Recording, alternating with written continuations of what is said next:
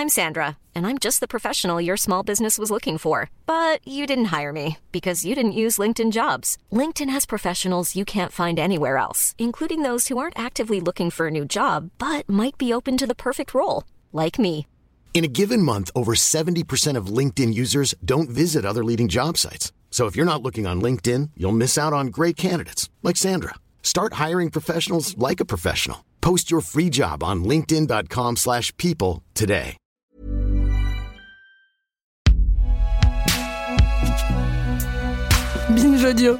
Salut, c'est Thomas Rozek.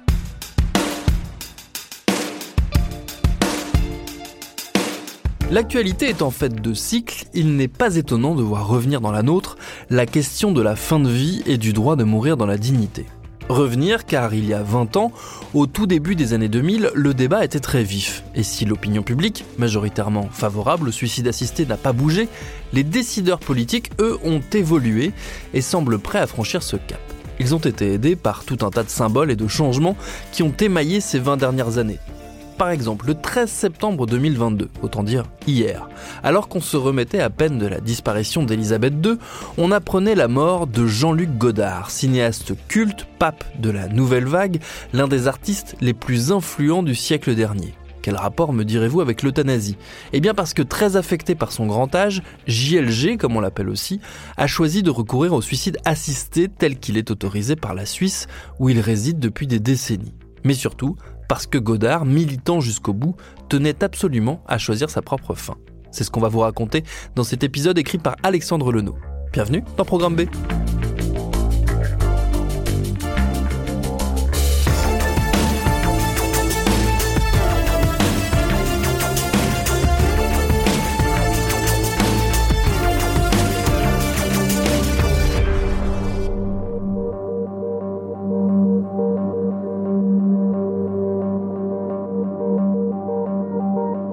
pays des Helvètes, on le sait, l'assistance au suicide est possible à condition toutefois pour les associations qui accompagnent cette pratique de respecter certaines conditions.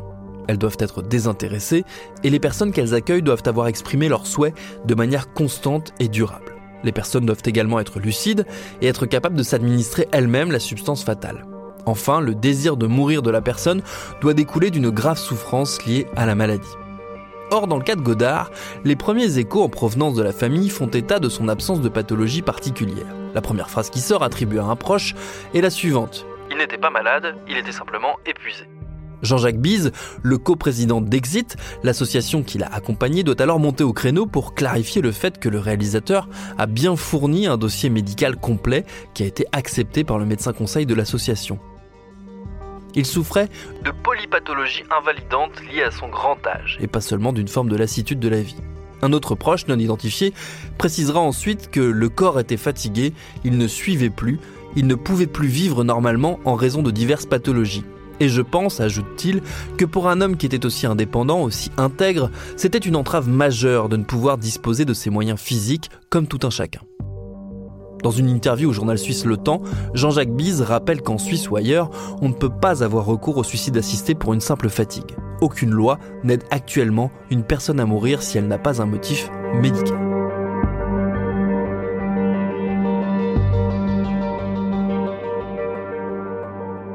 De toute façon, le choix de Godard ne fait pas débat, il est même salué. Sur France Inter, lors d'une soirée hommage à Godard, le cinéaste, écrivain et photographe Alain Fleischer disait C'est un très beau geste et ça me semble tout à fait dans la logique de, de Godard. Alain Fleischer, c'est l'auteur du documentaire de 2007 Morceaux de conversation avec Jean-Luc Godard. On peut pas vraiment le soupçonner d'être indulgent avec le monstre sacré du cinéma français car il l'avait notamment accusé d'antisémitisme dans son livre Court-circuit paru en 2009. Cette position, qui salue le courage d'un homme qui a choisi en son âme et conscience, c'est clairement l'opinion majoritaire. D'abord sans doute parce que Jean-Luc Godard n'est plus tout jeune. Il a 91 ans, il a en quelque sorte fait son temps et a aussi accompli son œuvre. Son premier court métrage date de 1955, son premier long de 1960, rien que dans sa première décennie d'activité, on lui doit une trentaine de films. S'il s'est fait plus confidentiel par la suite, il a connu un nouvel âge d'or populaire au tournant des années 80, et puis loin d'être muséifié de son vivant, il est resté actif jusqu'à la fin de sa vie. Lorsqu'il obtient la Palme d'Or à Cannes pour le livre d'images en 2018, il a 88 ans, Et la distinction rejoint ses deux Césars d'honneur, son Oscar, ses ours et ses lions d'or ou d'argent.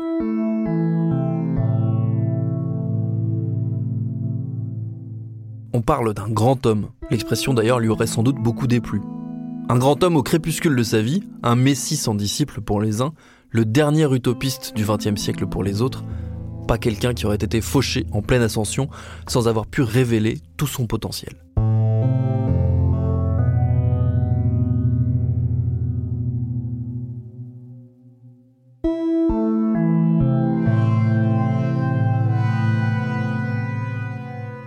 Cette œuvre, cette façon de faire du cinéma, elle est justement violente et anticonformiste.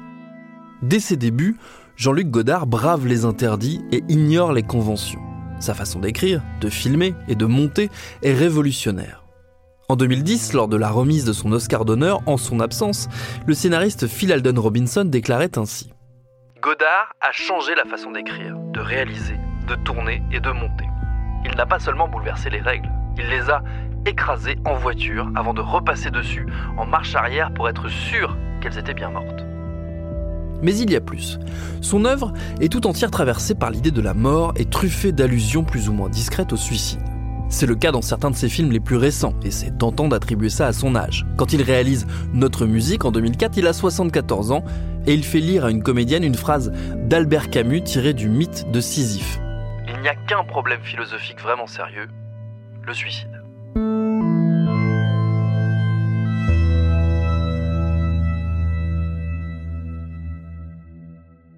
Dans les années 80 déjà, et plus précisément dans Soigne ta droite, il met dans les mains d'un amiral joué par Michel Galabru le livre Suicide mode d'emploi, alors interdit à la vente en France. Mais avant encore, dès 1965, Pierrot le Fou s'achève sur un suicide quasiment ridicule. Le personnage de Belmondo se peint le visage en bleu, hurle son désespoir, puis s'entoure la tête de dynamite.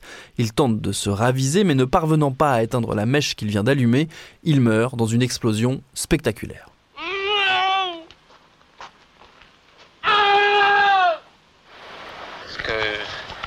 voulais dire Pourquoi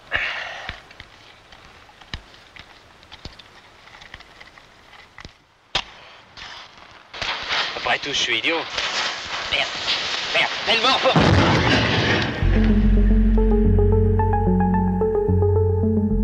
Et en réalité, si on remonte à son tout premier film, celui qui, Dès 1960, alors qu'il n'a que 29 ans, le propulse en tête de file de la nouvelle vague, tout est déjà là. Rien que son titre est une annonce. À bout de souffle. Sous ces dehors de comédie emportée par un rythme jazz, le film est une tragédie. On y entend le concerto pour clarinette que Mozart écrivit peu de temps avant de mourir.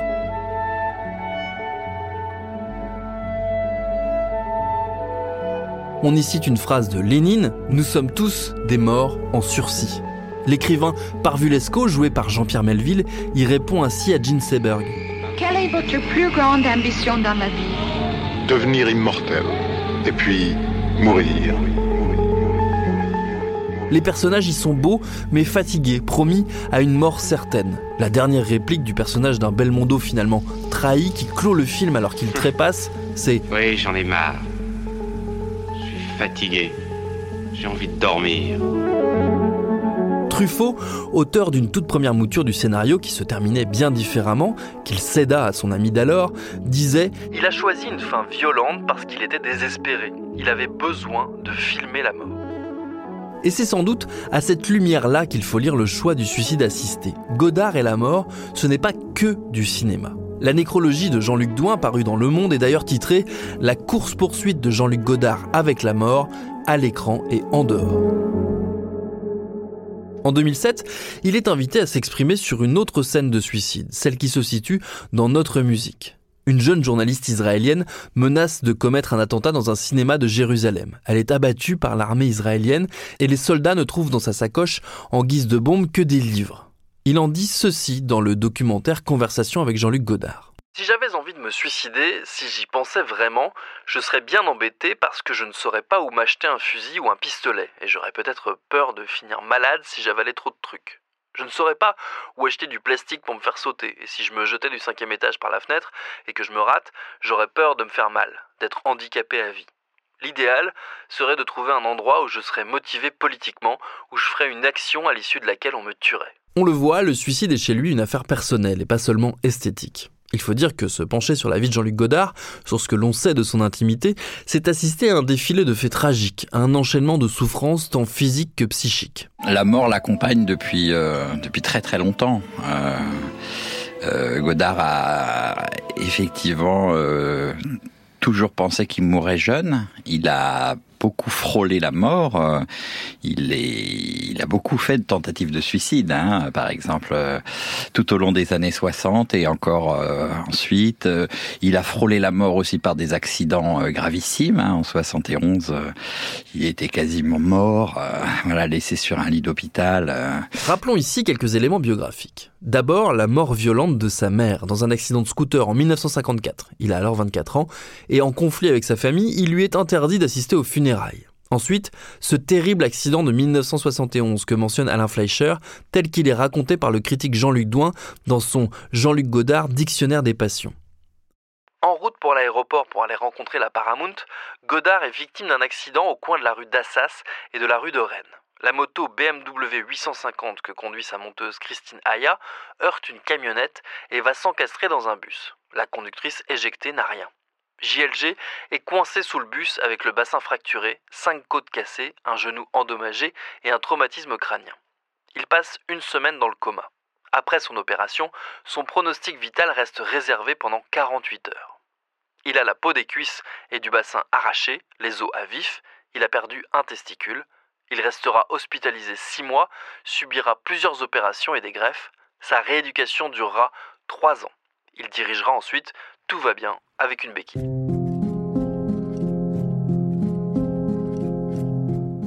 L'homme est volcanique, passionné. On raconte que jeune homme, il a toujours une lame de rasoir dans son portefeuille. Ce n'est pas qu'une posture de romantique ou une provocation. Il tente plusieurs fois de passer à l'acte. L'une de ces tentatives est rapportée par Eric Romer, qui le retrouve un jour dans son studio, baignant dans son sang, pour une idylle brutalement achevée.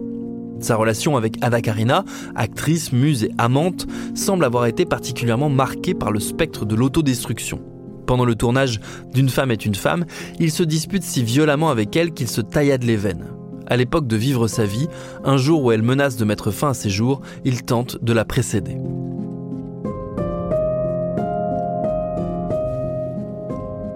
Quelques années plus tard, en pleine crise dépressive, quitté par Anne Wiazemski, il essaye les barbituriques et tente de se défenestrer. Le réalisateur Jean-Pierre Gorin, avec lequel il signe des films sous le pseudonyme de Dziga Vertov dans les années 70, avant de rompre brutalement leur collaboration, le voyait comme un être tourmenté. Il se prenait pour Artaud, un artiste dément, visionnaire, suicidaire.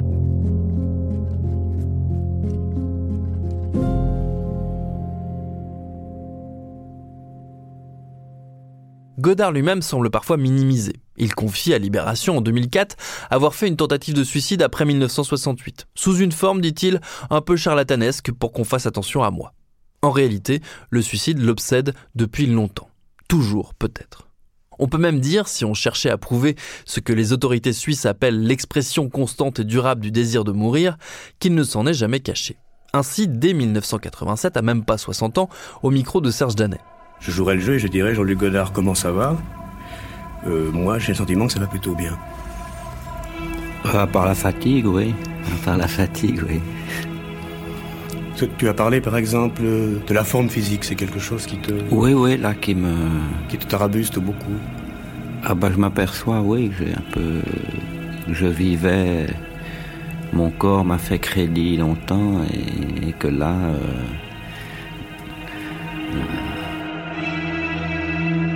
ou en 2014, invité de l'émission Pardonnez-moi en marge du Festival de Cannes. Quand vous mourrez le plus tard possible, il y aura le... Non, pas forcément le plus tard possible. Bon. Non. Vous n'êtes pas pressé euh, Je suis pas anxieux de, de poursuivre à toute force. Si je suis trop malade, j'ai aucune envie d'être euh, d'être traîné dans une brouette ou hmm. Pas du. Non, pas du tout. Vous êtes dans un pays en Suisse où le suicide assisté a, beaucoup gagné. Vous pourriez recourir, vous Oui, si pour l'instant, c'est encore très, très difficile. En 2014 toujours, au micro de Patrick Cohen sur France Inter, il aura également ces mots. Je pense à la souffrance, parce que je me sens souvent plus très bien avec l'âge, mais je pense à la souffrance, le reste non. Euh, ben moi, je me dis qu'il n'y a pas de raison que j'évite la souffrance avec tout ce qui se passe euh, dans le monde et, la souffrance de tous ces gens. Donc c'est tout à fait normal que, que ça m'arrive aussi. Et puis j'ai souvent pensé à la, à la fin de Paul Lafargue et de Laura Marx. Paul Lafargue était un intellectuel qui avait écrit Éloge de la paresse du temps de l'affaire Dreyfus des choses comme ça, et qui à l'âge de 65 ans, ils ont décidé d'arrêter. Et voilà, de, de, partir. Donc ça, je pense, euh, je pense quelquefois.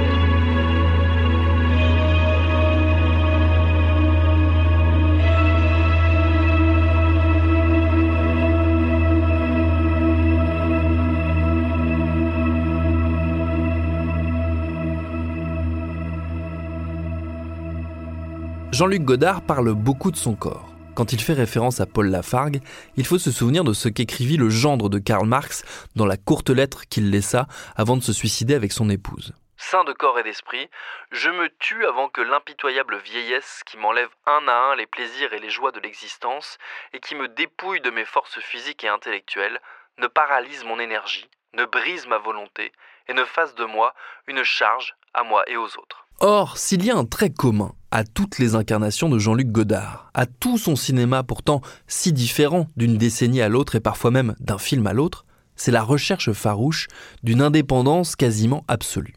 C'est ainsi qu'il fut un précurseur dans l'usage de la vidéo, fondant d'abord son propre laboratoire à Grenoble, simplifiant et allégeant les procédés industriels du cinéma, avant de construire un studio dans sa maison à Rolles en Suisse, où il pouvait travailler quasiment tout seul.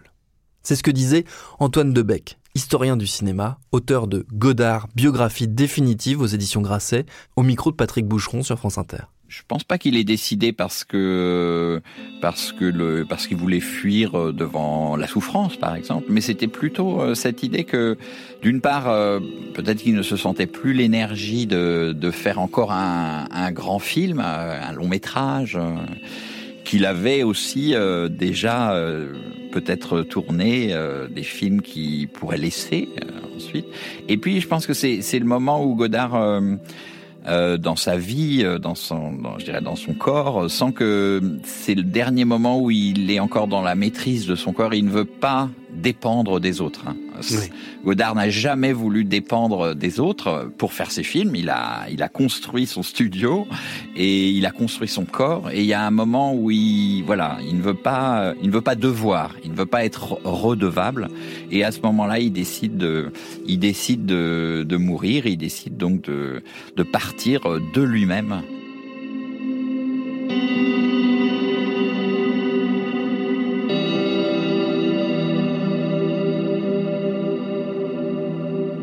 Merci à Alexandre Lenot d'avoir signé le texte de cet épisode de Programme B, un podcast de Binge Audio préparé par Charlotte Bex, réalisé par Quentin Bresson. Tous nos épisodes, les anciens comme les nouveaux, sont à retrouver sur toutes vos applis de podcast préférés. Cherchez-nous sur internet si vous voulez nous parler et à très vite pour un nouvel épisode.